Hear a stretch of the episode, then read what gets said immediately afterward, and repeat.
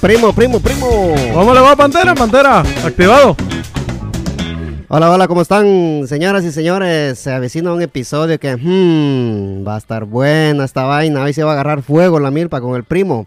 Eh, les vamos a dar un poco unos titulares que tenemos por acá. Vamos a hablar de los resultados de la liga alemana. Vamos a hablar que empieza la liga española, la italiana y empieza la liga inglesa también. Vamos a ver los resultados de la liga eh, alemana.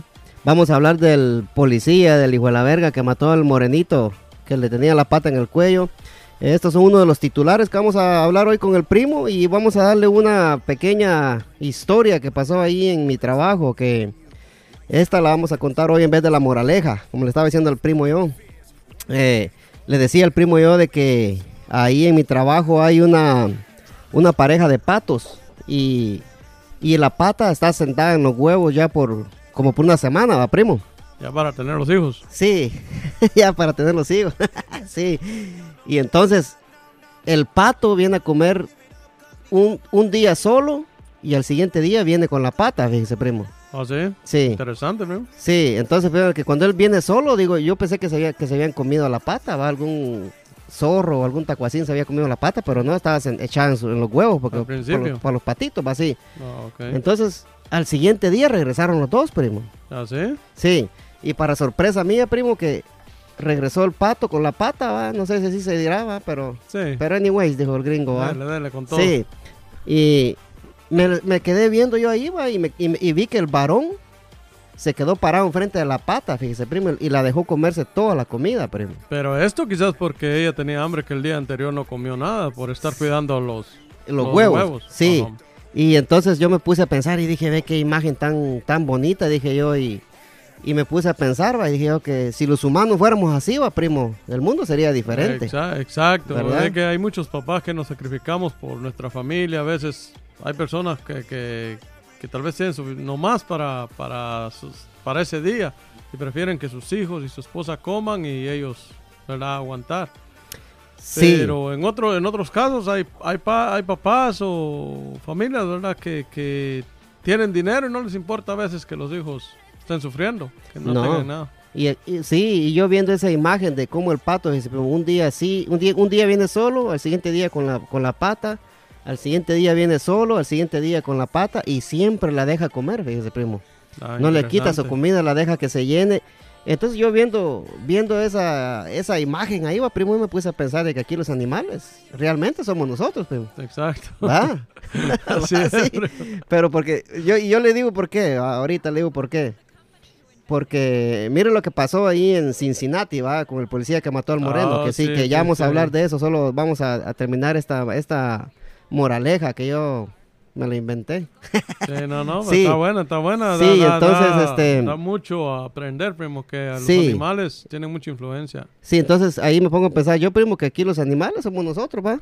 Exacto. Porque pónganle que ellos tienen más sentido en veces, va, no, no todo, va. no todo, pero Sí. sí. en muchos casos. Sí, en muchos casos, va, que, que prefer- preferimos llenarnos nosotros y, de- y dejar que, la, que, el, que el otro se muera de hambre, va. Entonces, Exacto. Es por ejemplo, como el caso, eso, lo que estamos pasando hoy, si todos nos uniéramos, imagínate cuántas personas sabemos aquí para, para ayudar a nuestro país o a alguna persona que esté necesitada aquí. Porque ahorita en Sí. estos casos hay unos que están mejor que otros, ¿verdad? sí, hay unos que, que, que no han dejado de trabajar, otros que pararon completamente. Otros que tienen Sí. un poquito, pero sí, sí, sí, si todos compartiéramos, aunque sea, estuviéramos Sí, ¿verdad? sí. mejor. El problema es que hay mucha gente que trabaja en restaurantes que fueron los que se quedaron jodidos, va, primo, que perdieron el trabajo. Sí, restaurantes, en, en lugares, en muchos lugares también cortaron gente, pues, aunque estén abiertos, pero no tienen la misma gente. Sí, sí, entonces muchachos, esa es, eh, bueno, la, la moraleja de este, de este cuento va, es que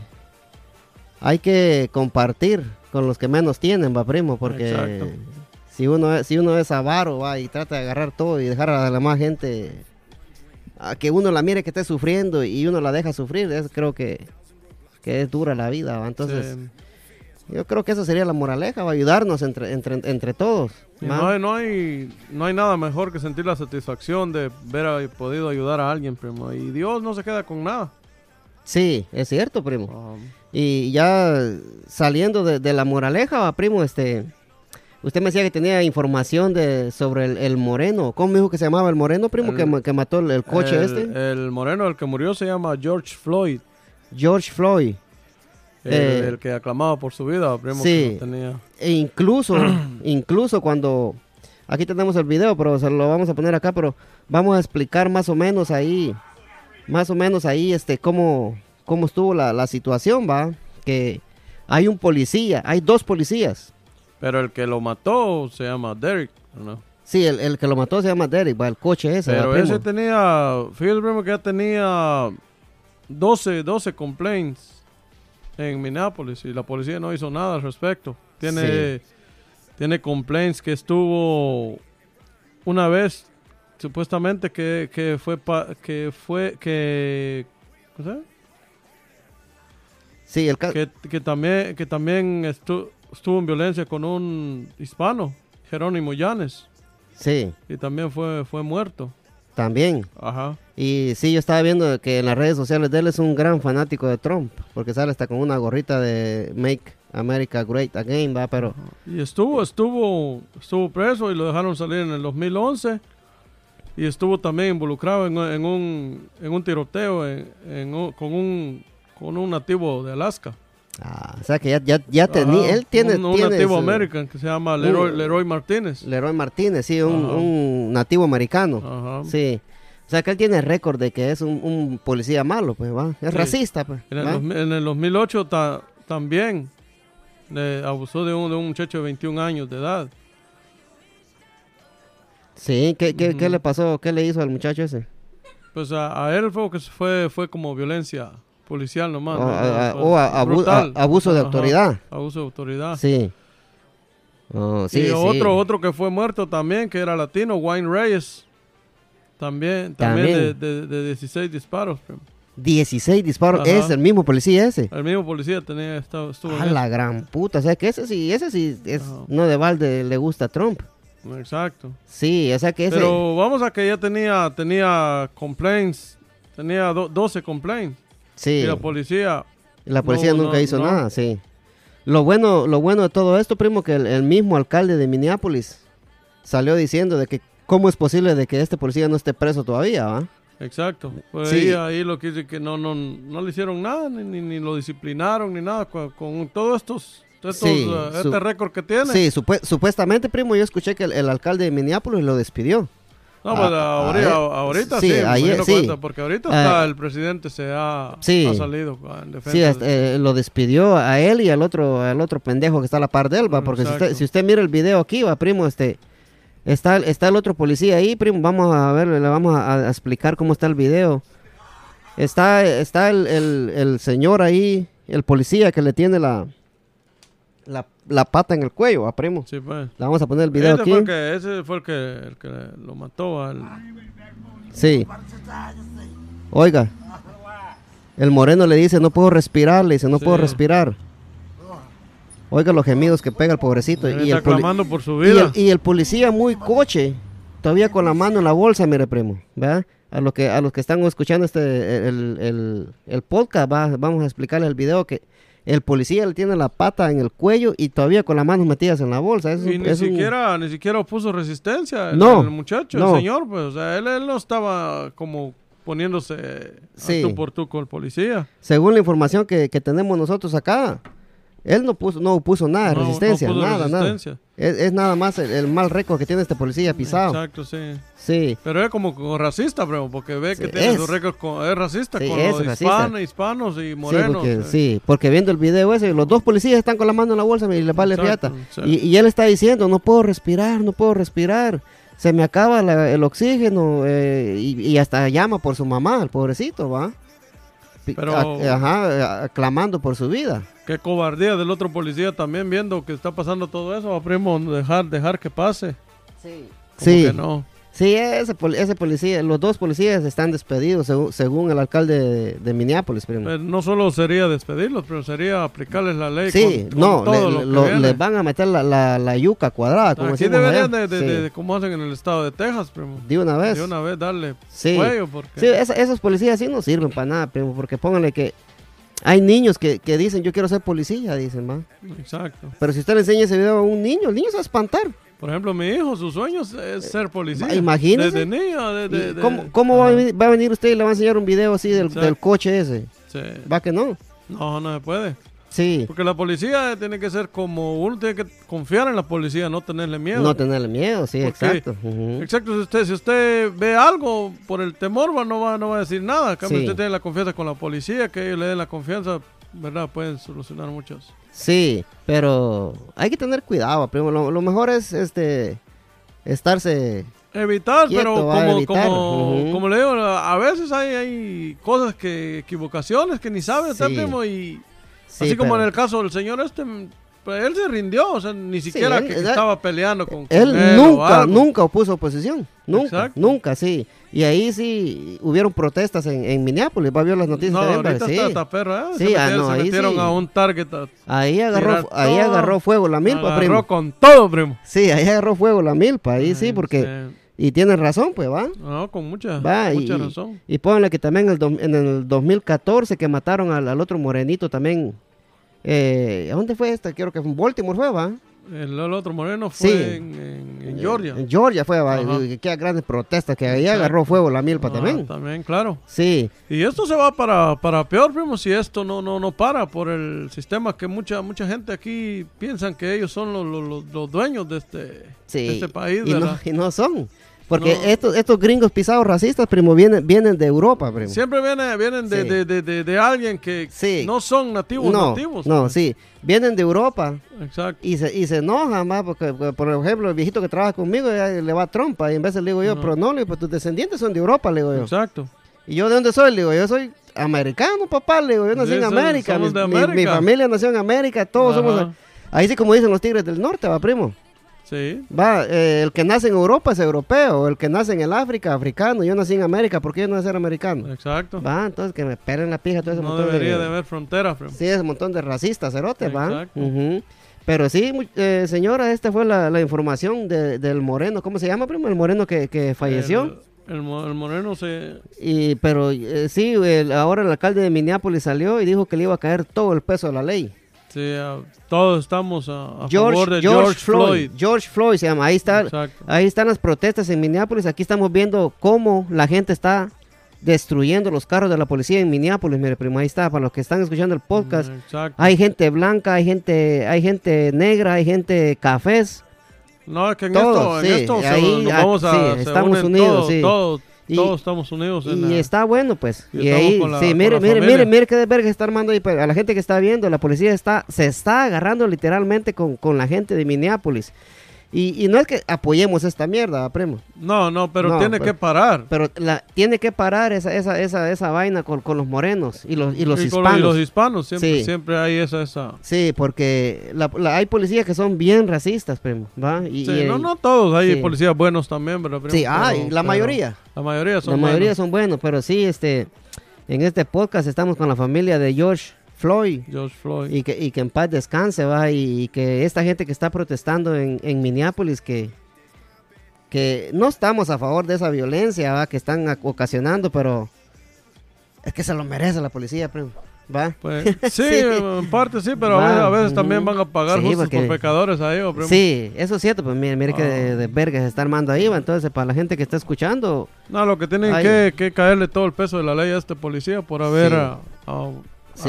abusado de la autoridad, ¿verdad? sí, lo, que están escuchando, el video que estamos viendo con el primo es gente tirando piedras, palos y semillas de jocote, semillas de nance, todo a la policía. y, Ah, y- con y todo le- fuego. y le, pegaron fuego a una patrulla de policías. Y eso, eso aquí en Estados Unidos es igual que en los países de uno, primo. Aquí Sí. cuando, la, cuando la gente dice a, a protestar por algo que, que no es justo, va, salen a la calle. Exacto. Y está bueno, ¿verdad? Y, y este es el, si alguien ya escuchó de- del caso este de, de George Floyd o no ha visto los videos, pues váyanse a, a Instagram o váyanse a, a YouTube y busquen los videos, ahí se van a dar cuenta cómo este policía por cinco minutos lo mató porque le puso la pata en, en el cuello por cinco minutos y, y, y tuvo una muerte, una angustia el, el- el señor que hasta, su- hasta su pobre mamacita llamó a primo y, Exacto. y esperamos que todo esto pare, ¿va? Y, y que no, no se repita y que ojalá no, no le pase a ningún otro latino, ni a nadie, ni a un moreno, ni nadie, ¿verdad? Sí, no, no, primero Dios que no. Sí, y ahí está la información del morenito, primo, y vamos a, a irnos un poquito ahí rápido con los deportes, a ver qué dice la, la, la gente.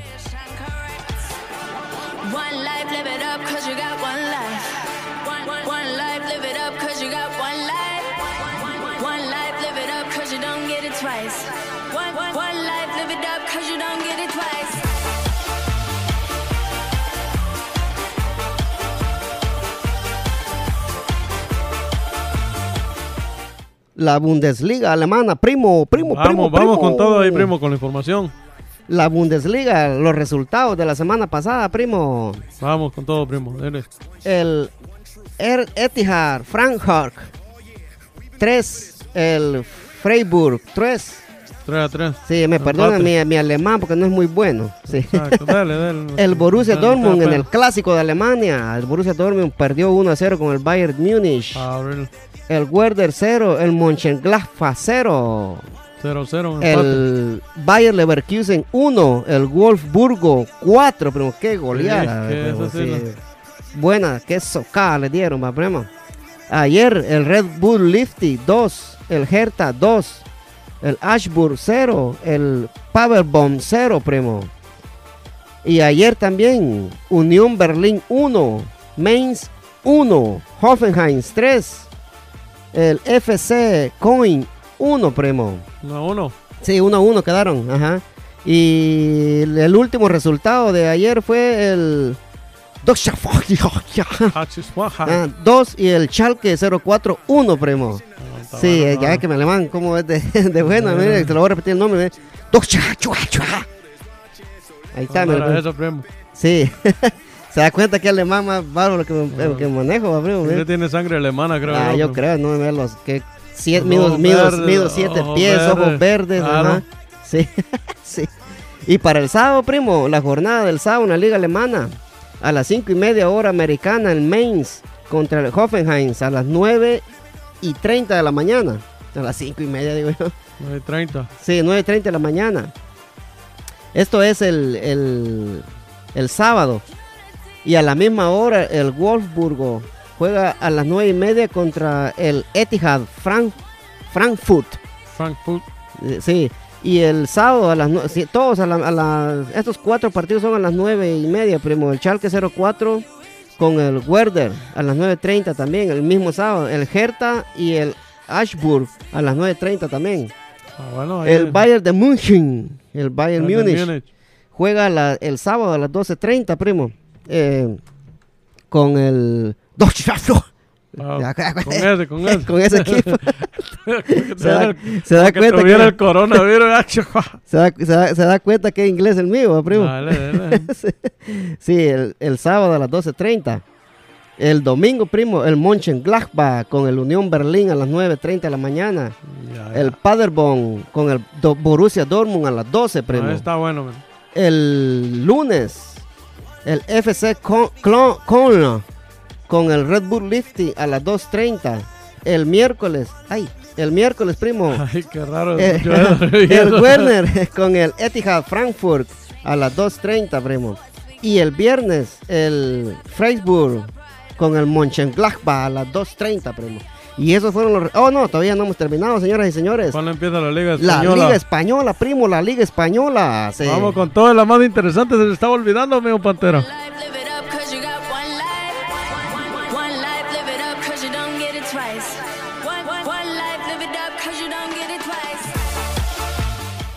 Agarró, agarró, sí, agarró fuego la milpa. Agarró fuego la milpa. Con todo, Sí. Pantera. La Liga Española, primo, comienza el 11 de junio y la Liga eh, Italiana el 20, primo, y la Liga, eh, la, la, pre- la Premier League la siguiente semana. O sea que ya dentro de dos semanas vamos a entrar de lleno con el fútbol, primo. La Por Liga lo menos ya- Española, ya- la Liga Italiana y la Liga y la Premier League. que estamos esperándola con todo, primo, porque... Por lo menos la cuarentena y la, la ochentena ya no va a ser tan larga, primo. No, ya no. Al menos tener vamos, algo que ver. vamos a ver cómo el Barça le gana a esos desgraciados que mejor ni Porque los yo, yo ya le di vuelta a todo Netflix, pero ojalá que no le va a salir el tiro por la culata con los Mr. Madriles ahí. El primo ya, ya, ya volvió a empezar Netflix otra vez, dice el primo. Ay, hombre, ya he visto la misma serie como cinco veces. Sí, pero así es la cosa, señores. Este, y, y los casos de coronavirus aquí estamos, estamos para la pija con los casos del coronavirus, Van ¿va? subiendo, subiendo y Sí, subiendo. ¿no? pero- En vez de mejorar, vamos para peor, Sí, primo. pero tenemos una intervención en el podcast. Ahorita vamos a llamar a un, a un amigo de nosotros que lastimosamente. Eh, antes le doy los datos del coronavirus aquí en, en- en nuestra área, en lo que es Maryland. Tópela, primo. 47 Fierro, fierro. primo. 47.687 confirmados, recuperados 3.334 y muertos 2.333. 2.333 muertos aquí en Exacto, Maryland. Maryland. Juela gran. Estamos jodidos, primo, todos ustedes. Tan jodidos ustedes, va. Sí, le vamos a llamar aquí a mi amigo Ricardo López. Eh, él estuvo acá en Estados Unidos y lastimosamente eh, por problemas con la ley. ¿Cómo estamos, mi amigo? Edwin, ¿Cómo estamos? Aquí tranquilo. Gracias por aceptar mi invitación aquí al podcast de Agarró Fuego la Milpa. agarró fuego la milpa. Gracias Eh. a vos por la oportunidad. Sí, aquí, aquí te presento aquí al, al primo Gustavo, que es mi, mi co-host, como dicen en inglés, ¿va? Cowork. ¿Qué tal? ¿Cómo estamos? Bien, bien, gracias, bendecido. Mucho gusto, Gustavo. Igual, primo. Primo, este, gracias por, por hablar ahí un poquito de, de, de tu historia, ¿va? que es una historia bien, bien, bien, bueno, bonita por la, por la parte en la- eh, de cómo te has superado ¿va? a pesar de todo, ¿va? Claro que sí. Sí, y Sí, este, la verdad que mucha gente ve que, que todo lo que me pasó a mí lo ve de una forma, por decir que, ah, qué triste lo que aquí le pasó, pero yo lo veo de una forma diferente, ¿va? Para mí siento que todo lo que me pasó trajo muchas cosas buenas a mi vida. Sí, sí, y este, regresándonos para esa fecha, ¿qué fecha fue este? eh, cuan- cuando lastimosamente por problemas aquí en Estados Unidos fuiste eh, deportado para Guatemala, ¿va? O, Sí, fíjate que yo tuve problemas ahí con la policía por manejar sin licencia, eh, por quererle hacer el paro ahí a un amigo que me pidió que lo llevara en el carro, manejaba sin licencia. Y pues el amigo me dijo una calle cruzar por aquí, luego me dijo que no era por ahí, y hice un mal timonazo de sí, el policía iba detrás de mí, ah, y me pararon, me tuvieron siete meses presos, fue un momento amargo en mi vida también, porque nunca pensé llegar a pisar la cárcel, ¿verdad? sí, sí. Y Pero pasé- fue tal vez algún policía racista, porque esos esos en muchos casos no, no se lo hacen de problema. Te dan tu ticket, te, te quitan el carro, pero en sí ya- Eh, ya- sí, el, el problema que, el problema que iba manejando sin licencia y también iba tomado. Ah, bueno. Entonces, tuve que ser arrestado, ¿verdad? No, te habías, Y- te, habías echado, te habías echado un par de paralizadas. Sí, pues. Me había echado un par de polarizadas, claro. Sí. Y entonces me tocó que pasar siete meses porque ellos ahí cuando uno va a corte, rapidito lo iba a traer migración. Entonces, mientras yo miraba qué podía hacer con migración con respecto a mi caso, entonces las cortes me las estuvieron atrasando y pasé en Arlington siete meses preso. Ha haber sido difícil ese tiempo, ¿verdad? muy difícil porque pues cuando uno eh, como uno se ha comportado en la vida nunca piensa que va a llegar a pisar una cárcel va porque no somos personas malas ni andamos haciendo nada malo pero fue un momento bien difícil cuando entré a esa cárcel sin ventana ni nada te lo juro que yo quería pegarme con la cabeza en las paredes Sí, fue sí. una desesperación total un cuarto encerrado todo el día por una semana completa Y el estaba, hoyo que le dicen y, sí, y, y estabas, este, mixteados con, con, con asesinos y, y violadores y todo, o, te- o- o migración No. rentaba un, una No, sección ahí de la cárcel. cuando recién lo arrestan a uno, eh, te hacen preguntas si perteneces a alguna pandilla, a qué religión perteneces. Toda esa información va a, calificar a qué, a qué sección vas, ¿verdad? Por ejemplo, yo estaba donde solo había gente que había cometido faltas por manejar sin licencia, tomados, eh, porque tal vez les encontraron droga para su consumo, entonces no, estaba mezclado ni con pandilleros, ni con asesinos, ni nada. Son sectores aparte. ¿no? Ah, eso es Sí. lo bueno. Sí, es lo bueno, ajá, este, porque yo tu- tuve un amigo que, que cayó preso también. acá- no es como acá en Guatemala. Sí, pero fíjate No es que, como acá en Guatemala, que acá ah, te robas una gallina y vas a parar donde están los más asesinos. sí, pero fíjate que yo, yo tengo un cuate acá que cayó preso acá también y, y, y, y estaba en, en celdas también donde habían asesinos, violadores y, y Pero todo eso. los ajá. tenían separados, ¿no? separados, pero las celdas estaban de frente. estaban pues. cerca, estaban de frente, o sea, o sea, salían los asesinos en un- antes, entraban y después los sacaban a ellos. Así, uno no Sí. duerme así. ¿Y cómo No. pega el ojo uno? ¿Va? No, y que no se tienta que el alma. pa. Sí, ajá. Y bueno, pues los, tre- los tres ojos, ¿va? Digo, Sí.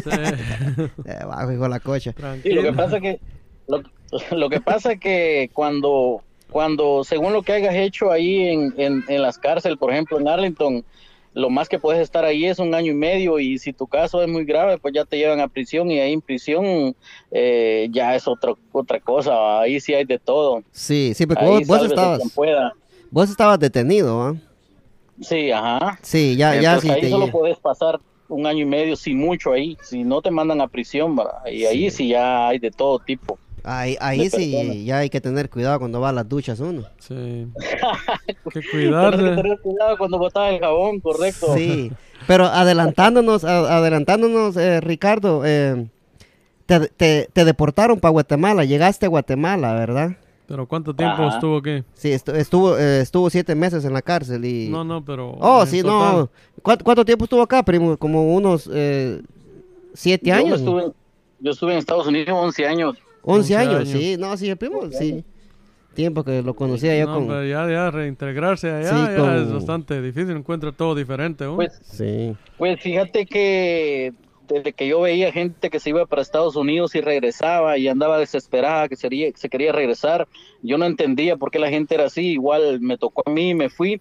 Y cuando venía para acá, venía pensando en lo mismo, pero como ya mi familia completa estaba acá, mi esposa se había venido, mis dos hijas estaban acá, entonces estábamos todos completos. Para mí no fue un cambio así tan tan exagerado, decir me siento desesperado por estar en Estados Unidos nuevamente.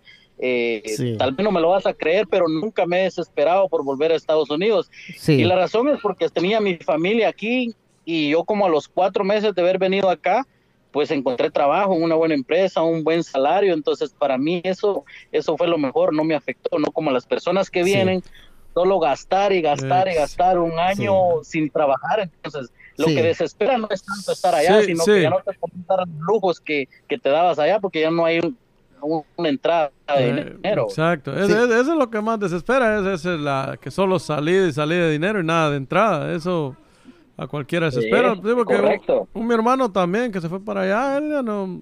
Viene, dice que tal vez ambiciona venir algún día a pasear, pero él le, le va bien allá. ¿Qué va a venir a hacer si la vida allá? Yo a todo el mundo le digo, la, la gente allá vive mucho mejor que uno aquí en Estados Unidos. Sí, el, el primo acá, Ricardo, se va a Guate y se lleva cinco mil y regresa sin un centavo. Regresa cero. Así es, Sí, aquí Ricardo. se gasta. Sí, Ricardo, este, antes de, antes de llegar a- al- al accidente ese, este, vos tocaste un punto ahí muy importante, fíjate, este, y lo importante de que es eh, eh, casarse uno con, con personas que son del mismo lugar, va vos. Porque imagínate si vos estuvieras casado con una, con una mujer que, que es de otro país, yo creo que la situación Sí. hubiera sido mucho, mucho más difícil para vos, porque y tus hijas y va. Sí, la verdad que, o imagínate que mi esposa y mis hijas hubieran estado en Estados Unidos y me hubieran mandado para acá a mí solo, entonces la historia fuera diferente porque yo me hubiera desesperado, no tanto por el país, sino por, Por el hecho de no estar, no estar con ella, ¿verdad? Porque es muy difícil estar separado de la familia. Yo viví eso antes de venirme para acá, porque mis hijas les tocó venirse cuando apenas tenían dos años. Sí, sí. Ajá. Eh, Entonces em- empezaste a trabajar en, ¿en qué compañía fue? En La Gallo. Eh, sí, empecé Sal- a, salud. a empecé a trabajar para la empresa de la mejor cerveza Gallo. Como a los cuatro meses de haber venido, gracias a Dios encontré trabajo ahí como vendedor y Y la verdad que pagan muy bien. Como vendedor se gana muy buen sueldo ahí. Claro que las ventas, eh, los sueldos mensuales no son no son fijos, ¿verdad? Un mes puede ganar poco, un mes puede ganar mucho, pero depende realmente de qué tan tipo seas para vender. Sí, depende, depende de la habilidad de cada persona. ¿verdad? Sí, exacto. Eso del arte de las ventas también tiene mucho, hay que ser muy inteligente uno para persuadir a los clientes. Sí, claro, claro. En todo, Ajá. en todo, en casi en la mayoría de, de- de cosas que uno hace siempre tiene que, tiene que Claro. buscársela. Sí. Así es. Eh, primo, y, y, y este, cuando, cuando pasó, llegó el día ese que, que, que ibas para el trabajo y tuviste ese, ese- ese accidente, ¿cómo, cómo fue el, eh, la El cosa? día más amargo de el día más amargo de tu vida, sí, porque vos sabes que la gente es bien chismosa y cómo habla mierda, ¿va? Entonces, dice, ah, no, que Sí, aquel cuando- aquí, que aquel allá, que, que él le dijo a ella, que ella me dijo a mí, ¿va? Y todo eso, ¿va? Pero, cuando- pero cuando sabiéndolo, sucede- sabiéndolo, eh, para que lo escuchen de, de tu propia boca, va, y ya que se dejen de, de tanta chismosería, ¿va vos? Cuando sucede algo, cada quien saca sus propias conclusiones, ¿verdad vos? Y Sí. así es como se crean los chismes y, y no, y, y- y lo meten más en problemas ahora, no solo uno ya está metido en un problema y se empiezan a inventar un montón de cosas. Pues fíjate que el, el día de mi accidente yo no, porque fue de noche, yo ya no estaba trabajando. ¿Qué hora Fue un día viernes, el 9, eh, un día viernes 9 de septiembre, eh, mi accidente fue como a la una de la mañana. Ah. Yo salí para Asunción Mita. eh, como tengo, yo soy nacido en Asunción Mita, tengo familia en Asunción Mita por parte de mi papá. Y también amigos de, dos amigos vendedores de la ¿verdad? ¿verdad? Entonces ese día, un día viernes, me llamaron unos cuates, me llamó un primo, que si podíamos reunirnos allá en Mita, echarnos unas chelas y todo. Y pues me fui, ¿verdad? Me fui consciente de que ya me iba a ir noche y todo, pero uno nunca mide las consecuencias, ni sos un adivino para saber esta noche me va a suceder algo, ¿verdad?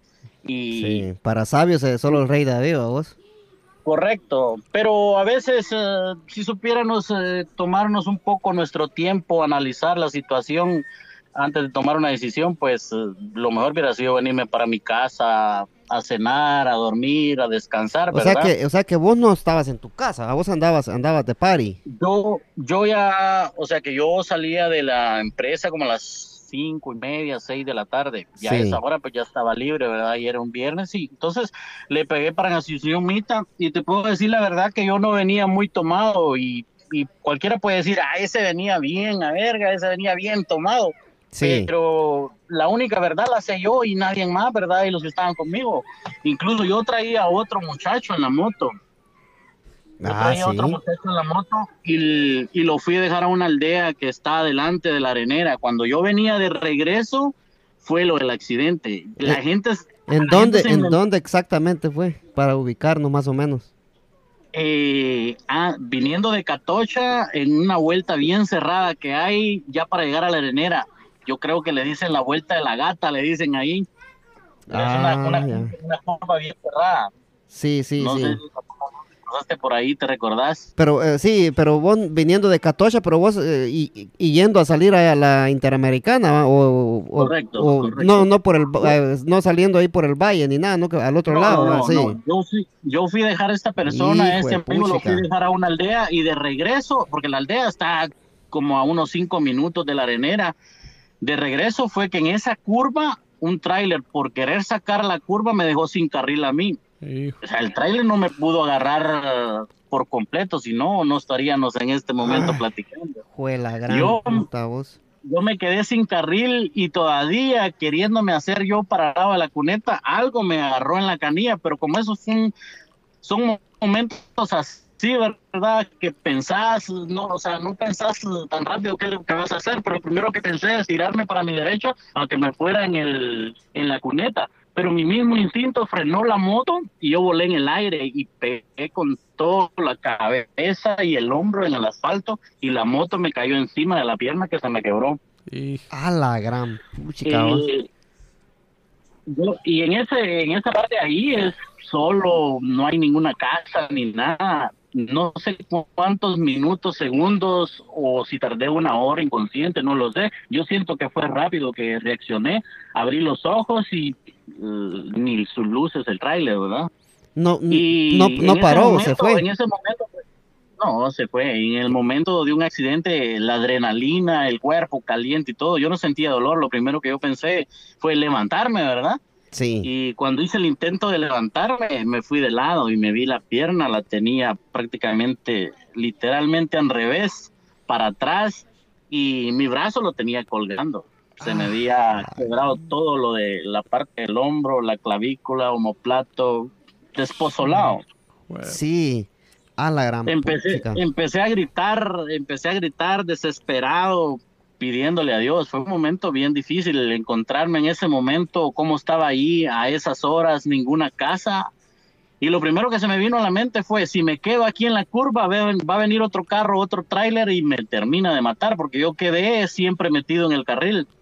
Sí, vos no, cuando caíste, caíste siempre en el carril entonces. Siempre que, que- quedé adentro del carril. O sea que el hombro, el, el hombro te lo quebraste cuando quizás cuando caíste al suelo y cuando, Cuando- la moto te cayó encima te quebró la pierna. Correcto, porque como Ah, mi instinto fue de puta. frenar, entonces cuando frenas con todo lo que hace la moto es que te levanta, pues te tira. Sí, Y sí. Entonces caí de cabeza y, y- y el hombro también me pegó en el asfalto. Gracias a Dios yo llevaba mi casco y siempre he llevado mi, llevaba mi casco para donde fuera. Yo siempre me ponía el casco.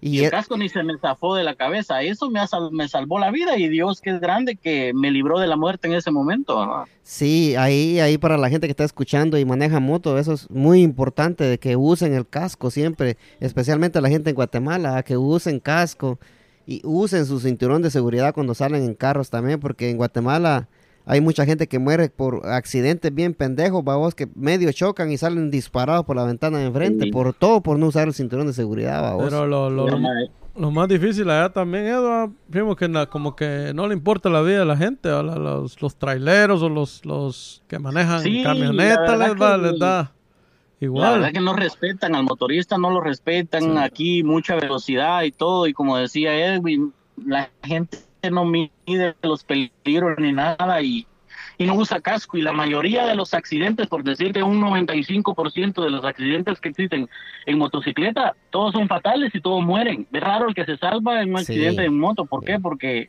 no, no, no usamos protección ni nada. Yo, bendito sea Dios, llevaba mi casco, mi casco eh, era un buen casco, ni se me zafó de la cabeza ni nada. Si no, yo No- no lo- realmente no estuviera pasando acá con ustedes. No, sí, cuando yo he ido allá a veces miro que hasta cuatro o cinco personas, ahí va el papá, la mamá, los tres niños en la misma moto. Sí. Y Por sí. poquito suben al chucho también. Sí, Sí, ah, no, y si el Chucho estuviera muerto, también se lo revivimos, dijo que... Pablo Escobar. Sí. Entonces vos, Pues- eh, vos reaccio- pues reaccionaste, reaccionaste, va, vos, de, de- de la, de la caída. ¿Y, y, y cómo Y- fue que tenías me teléfono? tuve- me tuve que arrastrar de donde caí en el asfalto, me tuve que arrastrar con el lado bueno que tenía, me arrastré para la orilla para que no me fuera a matar otro carro. Y estando en la orilla, dije yo voy a llamar a alguien. Y no tenía mi teléfono ni nada, volteé a ver a la calle y cargaba un teléfono que era así como plateado y medio se miraba a la par de la moto, que la moto cayó en medio del carril también. Me tuve que regresar Ala, no, arrastrado me di- no me digas vos, puta madre. Me tuve que regresar arrastrado. O sea, mi pierna estaba colgando porque el hueso se quebró. ¿Qué pasaba por tu mente en ese ratito vos? Ah, Yo tenía más miedo de que me terminara de matar un carro por regresar a traer el teléfono. Sí. Sí, pues.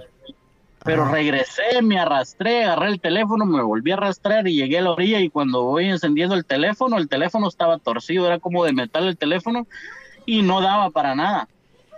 Me estás contando una película de terror aquí vos.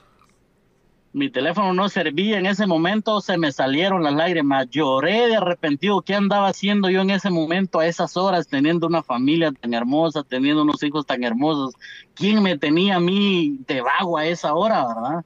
Sí. Pero, y, y empezaron a pasar unos carros, levantaba mi mano yo, no me hacían caso, sabes que aquí la gente tiene mucha desconfianza cuando ven a esa hora de la noche a alguien pidiendo jalón o lo que sea, lo primero que piensan se está haciendo el tonto y te quiere asaltar, ¿verdad? Sí, como Sí. existe mucho, mucho de eso, hombre. Y no miraban la moto ahí toda hecha mierda de la gente, ¿no? vos? La moto, la moto estaba, es que fíjate que la moto casi no le pasó nada, la moto, el farol de enfrente, el solo único que se le quebró, pero la moto no, no, la moto servía, incluso se la trajeron manejando, yo fui el que era inservible por un momento. Por un momento, sí, sí, sí, ya vamos a, ya vamos a llegar ahí. Entonces, ¿cuánto, Entonces, eh, cuánto tiempo pasaron pasó? como tres, pasaron como tres carros y no me hacían caso. Créeme que yo me resigné que me iba a morir porque la parte del hombro se escuchaba como cuando están cociendo los tamales. Aquí el hervor de la sangre que me estaba saliendo, porque como se me reventó la piel y todo.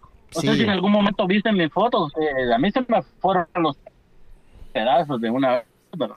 Sí, no, hasta las Lo lágrimas, que valió hasta que las... yo eh, cargaba una, una, una, una jacket.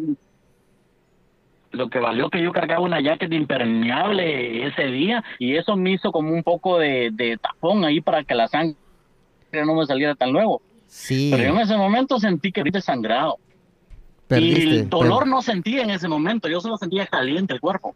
Sentías caliente el cuerpo porque la sangre se te estaba tres- saliendo. Sí, Sí, claro, como a las, como a los, después que pasaron los tres carros, como a los 20 minutos de estar ahí gritando yo y quién por mí, ¿verdad? Ahí sí que solo Dios escuchó mis, mis gritos. Pasó un camioncito que llevaba mercadería y se bajaron unos chavos y ellos fueron los que llamaron a, lo- a los bomberos.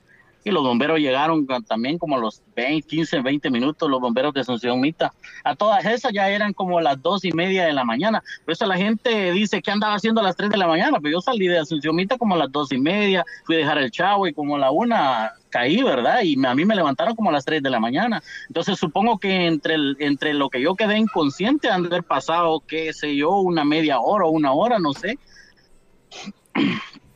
Y Sí. llegaron los bomberos. Cuando los bomberos llegaron, así como cuando están recogiendo un muerto de una vez, me echaron en un, no sé qué era lo que, en la camilla, pero como una sábana grande. Ahí sí me dolió, pero lo más profundo, porque ya el cuerpo se me había enfriado y donde ellos me echaron a la camilla, ahí sí fue tremendo el dolor. Sí, Yo, yo creo que cuando viste a los bomberos, eh, se calmó tu cuerpo Ah. y bajó la adrenalina. Ahí fue donde te empezó a atacar el dolor. El dolor, Sí. ah, qué tremendo. Me Sí, subieron a la, me subieron a la ambulancia y de ahí no te puedo contar nada más que pasó porque quedé inconsciente.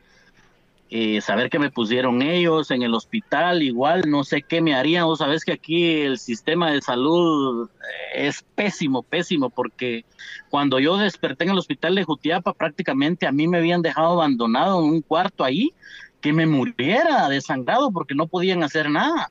Solo me envolvieron con una cobija a la parte del hombro y la pierna. Yo no tenía ni oxígeno, no tenía ni suero, no tenía nada, pero ni pastilla me estaban dando ahí. Y yo desperté el siguiente día como a las como a las 3 de la tarde que reaccioné y me vi que estaba ahí, no atinaba ni qué estaba haciendo ahí en ese momento. Es que ese hospital de Jutiapa es una mierda. vos. Ah, en general, en Guatemala la mayoría, si no paga privado un, un Pero el de- sanatorio privado, le, le Sí, tiran a... pero el de Jutiapa sí, pero es una mierda. Deberían, algún, Ah, algún presidente tiene que, ¿cómo tiene que que- quedar y arreglar todo, todo el sistema eh, hospitalario del país Sí, mi- porque es una mierda. Mi papá pagó 20 años de en la policía y pagaba todo el- Cuando estuvo bien malo en el Ix, lo dejaba... Mi papá, se murieron todos los que estaban con él, solo él quedó vivo y ya lo tuvimos que sacar y meterlo a un sanatorio porque ya la estaba, ya no la contaba. Sí, no. Sí, La verdad que muchas personas acá, han- muchas personas que a lo mejor hubieran podido ser salvadas, ¿verdad? Han muerto por la negligencia de tales, por la falta de atención, falta de medicamentos. Eh, qué mal cómo, cómo, cómo está el, el sistema de salud en nuestro país. sí. Lamentable, ¿verdad? Y como te digo, a mí sinceramente ellos me fueron a poner ahí como quien dice, este chavo viene demasiado grave, que se muera. se muera desangrado, ¿no? Sí. Correcto. Esos, esos Y en todo- doctores, en todo es- esos sí, doctores, no, esos, esos doctores no, no, no, no están cumpliendo a, a la promesa que hacen cuando se gradúan de salvar vidas, vos, porque si te dejaron ahí abandonado son, son bien pura Sí. mierda esos. güey. Y es que, y es que la gravedad, la gravedad de, de mi accidente fue demasiado y entiendo que ellos no, no tienen la tecnología, no tienen las, eh, los instrumentos y aparatos para hacer una cirugía de esa magnitud, pero por lo menos me hubieran tenido consuelo, algo ahí, ¿verdad? Para mientras se Sí. hacía algo, Sí. Des- pero nada. ¿Despertaste ese día y quién, quién llegó de tu familia al hospital?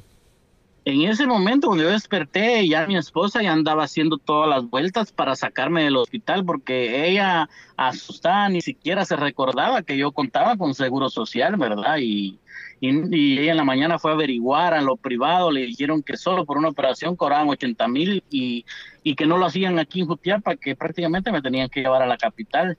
Sí. Pero hasta que se recordó ella que yo contaba con seguro social, se fue a hablar al IX y la ambulancia del IX me llegó a sacar como a las 4 de la tarde y ya me trasladaron para el hospital de accidentes de, de la ciudad capital. Ahí el trato fue diferente.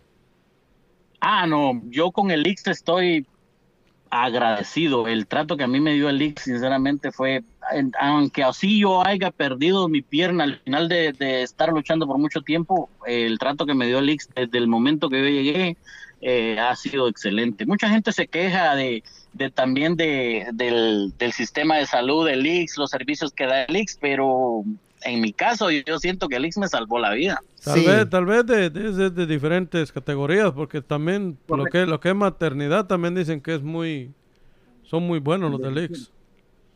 Sí, en lo que es enfermedad común es donde la gente se, Ajá. se, se queja más, pero en el hospital de accidentes están los mejores doctores y los mejores cirujanos eh, a nivel nacional. Sí. Eh, adelantándonos a cuando, ya que mencionaste que perdiste tu pierna, va, este, ¿cuántos días pasaron para que te dieran la mala noticia de que, de que ibas a perder tu pierna y por qué? Fíjate que como, bueno, yo pasé tres meses sin poderme mover en la, en la cama, ahí sí que me bañaban, me daban comida y todo, sufrí mucho en el hospital, ¿verdad? Yo tengo en mi cuerpo 14 operaciones en total, 14 veces visité el quirófano, pero yo cada vez que me decía, hoy te vamos a operar, yo me ponía feliz, siempre he sido así positivo, porque yo decía, "Ah, si me van a llevar a operar, algún cambio tiene que venir, es para reconstruirme. Yo Sí. me ponía feliz cada vez que me llevaban al quirófano, 14 veces me operaron.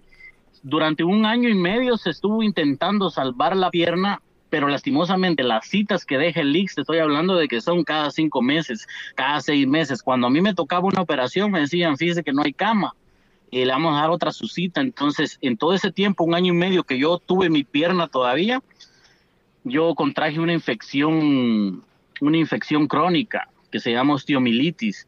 Entonces, me volvieron a ingresar para operarme y, ponerme un injerto de hueso que supuestamente era para salvarme la pierna, pero en ese, en ese momento de esa operación, que ya iban un montón, eh, ellos descubrieron que yo tenía osteomilitis crónica. La decisión de amputarme la pierna no la tomó el hospital, no la tomaron los doctores, fui yo el valiente que tomó la decisión de decir, mire doctor, ya no quiero que me sigan operando, ya no quiero que me sigan limpiando, ya no quiero antibióticos, quiero que me vuele la pierna mejor porque ya no aguanto los dolores que pasan en la casa. Yo fui el que tuve el valor de decir hasta aquí nomás, porque los dolores que yo pasaba en mi casa cuando tenía la pierna eran unos dolores insoportables, me inyectaban y ni así se me quitaban los dolores. Y, Sí. Eran momentos difíciles. sí, momentos muy duros, yo me imagino el dolor. Bueno, no me imagino, pero... eh, Yo, po- yo podía pasar cinco años con mi pierna, ellos limpiándome, limpiándome la infección dentro del hueso, poniéndome antibióticos, pero a la larga yo me iba a afectar mis, mis riñones, tanto antibiótico, me podía enfermar de los riñones, enfermarme de la flora intestinal, o sea, también me estaba dañando con tanto antibiótico. con tanto, Tanto- sí, los efectos secundarios va, te iban a hacer más, más daño que... Correcto. Sí. Entonces yo, yo mismo tomé la decisión, no le pregunté a nadie de mi familia, ni a mi esposa, ni a mi mamá, nadie. Cuando le llamé les dije, tal día me van a quitar la pierna porque yo tomé la decisión. Y mi familia me felicitó por la actitud que tuve, ¿verdad? Porque ellos eh, me veían cómo yo sufría cuando aún conservaba mi pierna y prácticamente pues la tenía ahí de adorno porque yo no la podía sentar, solo dolores era, ¿verdad? Y se Sí. tomó la decisión ¿Y, de- y, de- Y- y desde dónde eh, te cortaron la, te amputaron la pierna? ¿De la rodilla o mucho más arriba? No, soy amputado transtibial que significa que soy abajo de la rodilla, entonces yo conservo mi rodilla, pero, pero imagínate que en el hospital ellos siempre buscan lo más fácil, porque cuando yo tomé la decisión de amputarme, llegó el doctor y me dijo, bueno, entonces eh, te vamos a, porque hay que firmar y todo, ¿verdad? Sí. me llegaron a medir y todo, me dijo, por acá te vamos a te vamos a cortar, me dijo, y ya vas a estar bien, te vamos a hacer tu prótesis. ¿Por dónde me va a cortar? Le dije, por acá me dijo, me estaba indicando que me iba a cortar arriba de la rodilla. Y le dije yo, no, le dije yo, no me salva la rodilla, le dije yo, entonces no le firmo la carta, pero a ellos les conviene sacar a los pacientes lo más rápido que se pueda, ¿verdad? Sí. Porque a ellos les meten presión que uno tanto tiempo en el y no le soluciona. Le dije, si usted no me salva la rodilla, yo no le firmo la carta entonces y sigo viniendo que me sigan limpiando por el tiempo que sea necesario. Entonces ellos buscan lo más fácil y él tenía un poco de razón porque yo mi infección la tenía por decirte casi llegando a mi pie y él decía que se corría un riesgo cortar abajo de la rodilla porque podía ser posible que ya hubiera una infección en esa parte, ¿verdad? Entonces era un riesgo. Yo le dije, no, yo tengo fe que allí no tengo nada, yo tengo fe, yo sé que voy a estar bien. Mira que si tenés infección te vamos a amputar ahí y luego vas a venir por una segunda amputación y no sabes el proceso que vas a pasar tan doloroso. No me importa, yo tengo fe que no tengo nada ahí. Hasta que lo convencí de que yo no me dejaba cortar más arriba, no le firmaba me dieron la orden que me iban a amputar abajo de rodilla. Y bendito sea Dios, yo conservo mi rodilla, yo en el nombre de Dios voy a caminar, por decirte, casi normal, casi natural, voy a poder correr, voy a poder jugar. O sea, porque mientras conserves tu rodilla, de caso que estás hecho, pero la persona que es amputada, eh, transfemoral arriba de la pierna, pues ya es algo más, un poco más difícil porque ya no tenés tu propia rodilla, ya no dominas el, movimiento. El movimiento, sí, la rodilla es muy, muy fundamental para lo que es todo lo que es la pata, como decimos allá, ¿va vos? Correcto. Sí, entonces vos, tu prótesis ya la tenés. No, fíjate que yo no, no tengo prótesis, porque ese es un largo proceso. Eh. Después de la amputación eh, hay que sanar, la cicatriz tiene que sanar. A mí me costó que me sanara la cicatriz porque como le ponen puntos por dentro, eh, lo saturan a uno con puntos y a mí me costó que esos puntos me los expulsara el cuerpo. Te estoy hablando que tardó como 10 meses para que me saliera el último punto. Ah, Después de esos 10 meses ya me tenía que presentar al hospital de rehabilitación a esperar cuando había cama para ser ingresado al hospital de rehabilitación y ese es el proceso que estuve haciendo yo no hace mucho que yo subía fotos donde estaba practicando en el hospital. Sí, Aparte de eso, después de la rehabilitación, no es que ah, ya está rehabilitado, ya aquí está tu prótesis, andate. La rehabilitación es para ver si uno ya está apto para poder usar una, prótesis. Después de pasar el proceso de rehabilitación, que uno ya está apto, le tienen que solicitar la prótesis y eso es tardado. Eso se tarda de un año, un año y medio. ¿Y por qué se tarda? Porque en fila hay un montón de personas esperando una prótesis en el Seguro Social. Ah, pero primero, primero Dios va a llegar. Todo lo que yo gané en rehabilitación, no voy a... Todo lo que yo gané en rehabilitación, la fuerza que gané, el equilibrio, cuando ellos me digan, mira tu prótesis ya está, tengo que volver a entrar al hospital de rehabilitación otra vez a rehabilitarme ya con la prótesis puesta.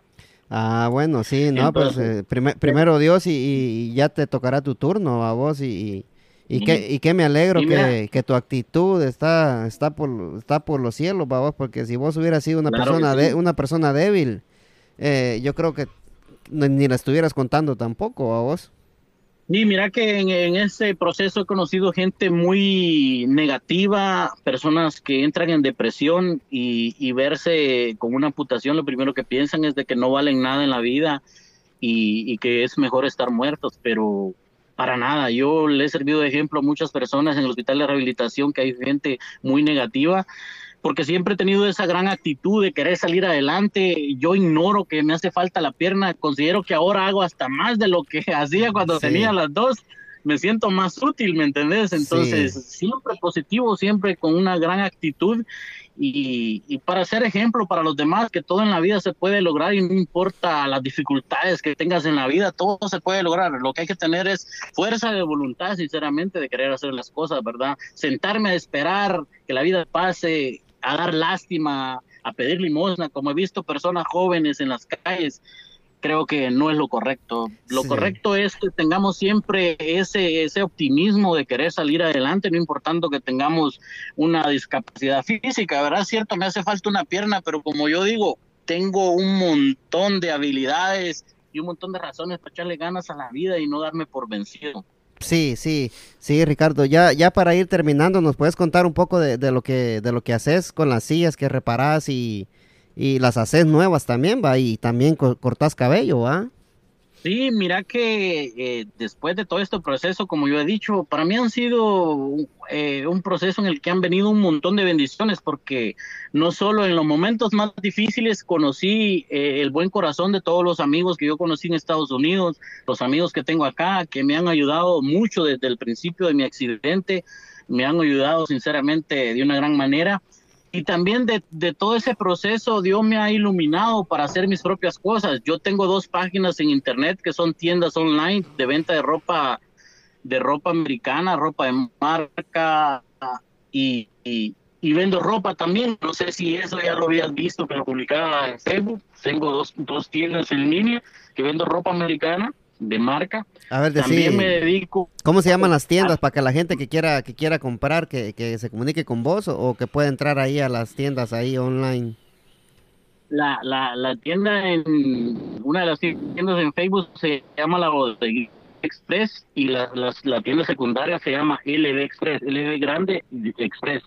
Son dos páginas donde están todos los estilos de ropa de las marcas reconocidas de Estados Unidos que vendo yo acá, ¿verdad? Y hago envíos a toda Guatemala. Si alguien tiene un familiar en, en cualquier departamento, lo que sea, nosotros tenemos el servicio, contrato de servicio de entrega con cargo express y enviamos a cualquier parte de Guatemala.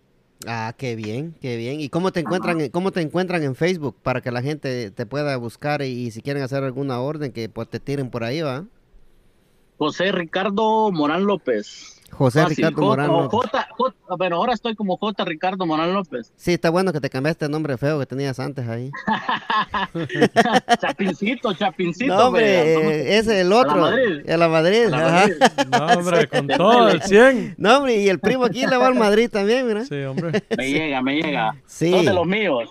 Sí, Pues sí. también, eh, entonces, también fíjate que, digo, como digo, yo le he pedido mucha sabiduría y entendimiento a Dios que me ayude en este proceso y también se me dio lo de tejer perezosas, sillas y también dije yo, bueno, también las puedo fabricar, voy a ver cómo aprendo ese trabajo y lo aprendí y ahora yo mismo las fabrico, nadie me ayuda, yo subí un video donde las estoy haciendo. Ahí las lo, tejo, ahí lo vi, sí. Cualquier, cua- cualquier tipo de silla que, que la gente quiera, mecedoras, sillas pequeñas para niños, sillas grandes, eh, perezosas, yo mismo las fabrico, yo mismo las tejo bien reforzadas.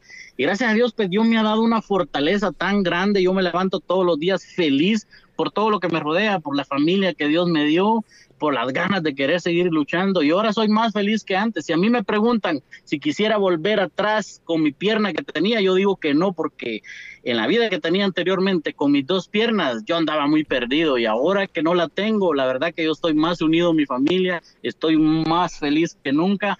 Y me estoy superando, me estoy superando bastante y las bendiciones han sido grandes. Sí, gracias a Dios que, que te dio una oportunidad más, va, de, de rehacer tu vida, va, como vos decís. Y, Claro. Sí, y eso hay que agradecérselo al canchito, va, porque siempre él eh, desea como sea, él está con nosotros a cualquier momento. ¿va? Dios no nos abandona en ningún momento, lastimosamente somos nosotros los que nos alejamos de Dios, ¿verdad? Y en los Sí. momentos más difíciles es donde nosotros venimos a pedirle a Dios, pero Dios aún, aunque sea en los malos momentos que tú lo busques, Dios siempre te responde. Y Dios me ha respondido de gran manera, porque imagínate, mi testimonio de vida es, es incluso es bastante grande, ¿verdad? Porque aquí estamos tocando así resumido, porque incluso a mí en el hospital yo estuve en el intensivo porque ellos me intoxicaron, yo ya me estaba muriendo.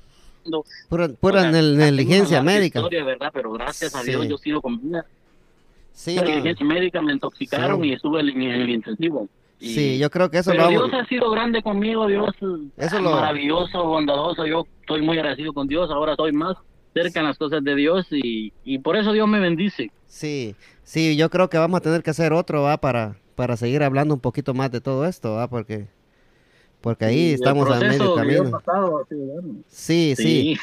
Ri- Ricardo, muchas gracias, oíste, por, por tu tiempo. Este, voy a, a compartir esto hoy mismo en la noche y te mando el link para que lo escuches, ¿verdad? Y Está bueno. sí, este, y muchas gracias por compartir tu historia y, y, este, le quiero, hoy mismo lo voy a compartir. Yo creo que sí, mucha gente que, que tal vez está buena de salud, tiene sus dos patas, sus dos pies, sus dos manos y, no tiene ganas y son muy negativas, no tienen ganas de vivir. Vos sos un vivo ejemplo de que, que con, un- una pierna se puede hacer hasta más de lo que se puede hacer con dos piernas, ¿va? Correcto. Sí. Todos que tengan la voluntad de querer hacer las cosas y, y la voluntad a mí me sobra. Cada mañana me levanto con más ganas de hacer las cosas y, y los que me conocen saben que así soy, siempre con buena actitud y, y aunque sean los problemas que, que, que sean, que tengamos en la vida, no podemos darnos por vencidos, no podemos afligirnos. Hay que tratar de buscar la solución a los problemas que existen. Sí, sí, así, así tiene que ser, porque si no, ajá. Bueno, Ricardo, muchas gracias, ¿oíste? bueno, te, pues. cui- te cuidas y este, primeramente Dios, vamos a seguir hablando aquí, este, escuchar el podcast, a ver qué te parece y te vamos a invitar otra vez y si, si te gusta, ¿verdad? A ver cómo, cómo lo escuchas cuando lo, cuando lo escuches, valga la Está bueno. redundancia. eh. Sí. Bueno, pues, Muchas gracias, Gracias, por, muchas gracias por la oportunidad y mucho gusto también, Gustavo, ahí. Gracias, gracias por compartir con nosotros. ¿Te cuidas?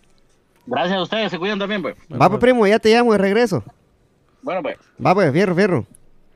Ahí está, mire, primo, ¿qué, qué le parece esta, esta historia de... Mire, es bien, bien interesante y ve que, que, que, que en vez de, de- de echarse para atrás, fue como inspiración para él seguir adelante en la vida y seguir, querer Sí. ser alguien mejor. Sí, Porque, por ejemplo, antes, como dice él, cuando tenía sus dos piernas, andaba para arriba y para abajo, tal vez ni le ponía atención a su, sí, a su que... familia, si se mantenía con su familia.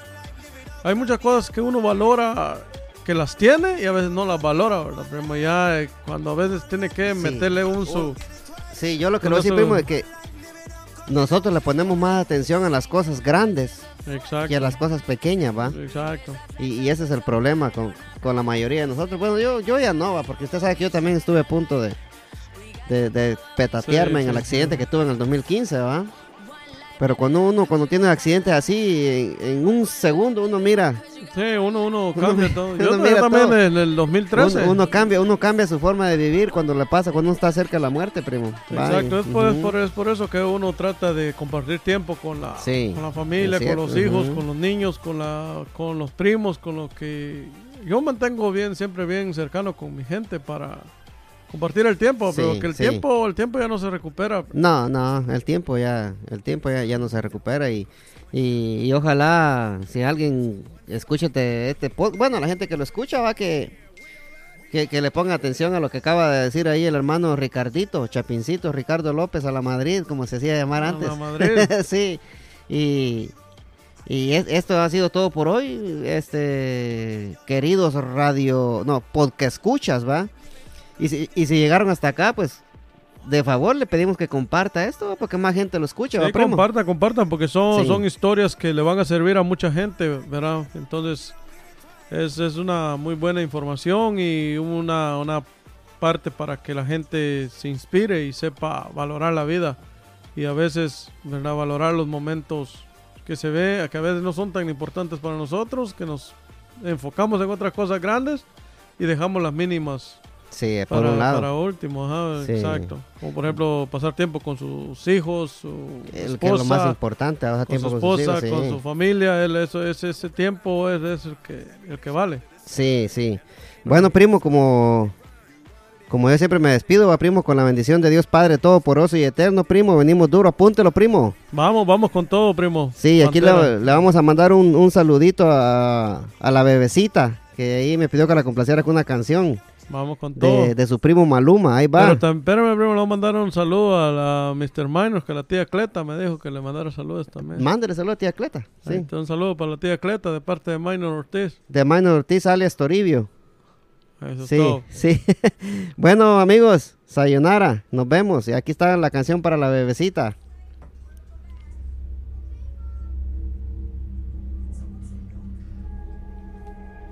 No te has ido de mi vida, vida mía, pero ya te extraño.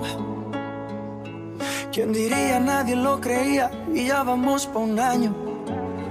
De solo pensar en perderte.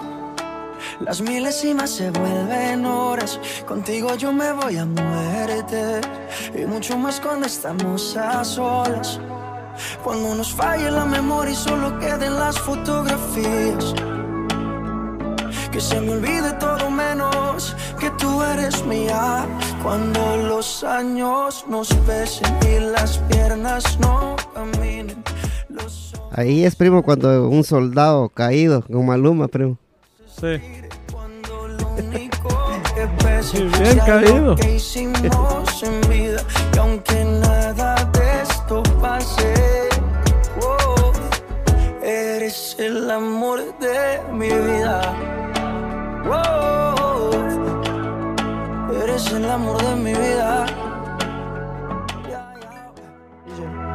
Me encanta verte desnudita, eres la pintura más bonita.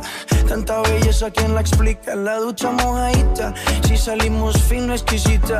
Y en los parches donde no se quita. Todos los planes cambiaron, era perro y me amarraron. El corazón me robaron, justo y necesario me hace sentir millonario los años nos pesen y las piernas no caminen, los ojos se nos cierren y la piel ya no se estire cuando lo único que pese sea lo que hicimos en vida y aunque nada de esto pase, oh, Eres el amor de mi vida. Valen los hechos que lo prometido. Sin saber a dónde vayas te persigo. Y cuando falle la memoria y solo queden las fotografías. Que se me olvide todo menos que tú eres mía. Los años nos pesen y las piernas no caminen.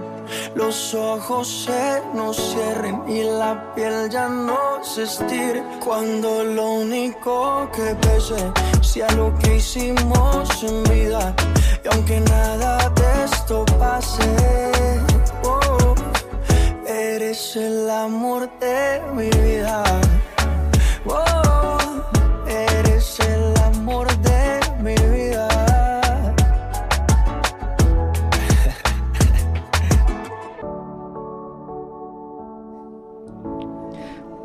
Maluma Baby.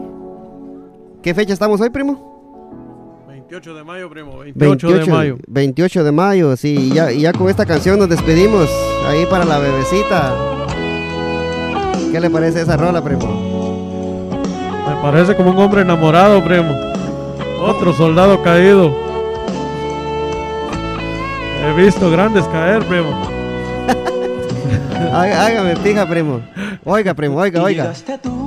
Dale, no, sí. Es bonito el amor. Ay, ay, ay, chiquitito. Ay, ¿con quién estarás? Ay. Ajá, ¿con quién estarás ahorita? Sócala, tío Benche. de tu Vamos con todo, tío Benche.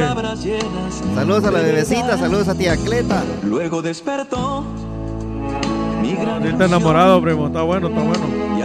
Es raro cuando me enamoro, primo, pero- solo 10 veces he visto nomás.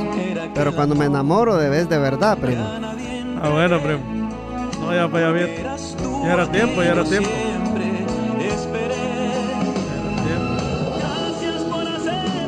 Estaba duro usted, primo. No quería caer tan fácil. Primo, usted, usted sabe que las, las personas como yo no, no somos tan fáciles, primo. Estaba esperando a la persona indicada. Sí, y, y llegó. Al parecer se ve que llegó, primo. Sí. Y con esto nos despedimos, gente. A ver cuándo la presenta. Se la vamos a presentar un día de estos, primo. A ver. Primo, con la bendición de Dios Padre Todopoderoso y Eterno, primo, gracias por venir al podcast otra vez. Ya sé que usted es una, es, es una, una figura más ya del podcast y ojalá que le siga echando ganas acá conmigo. Aquí estamos, primo, semana a semana. Primero Dios, así será y, y hasta la vista, baby. Y como dijera el tigre, yaba yaba du papá. Vámonos con eso. Fierro, papá. Guatemala en la casa. Se quedan con la rola esta de Marco Antonio Solís. Luego despertó mi gran ilusión abrí el equipaje que guardé en mi corazón. Era aquel amor que a nadie entregué.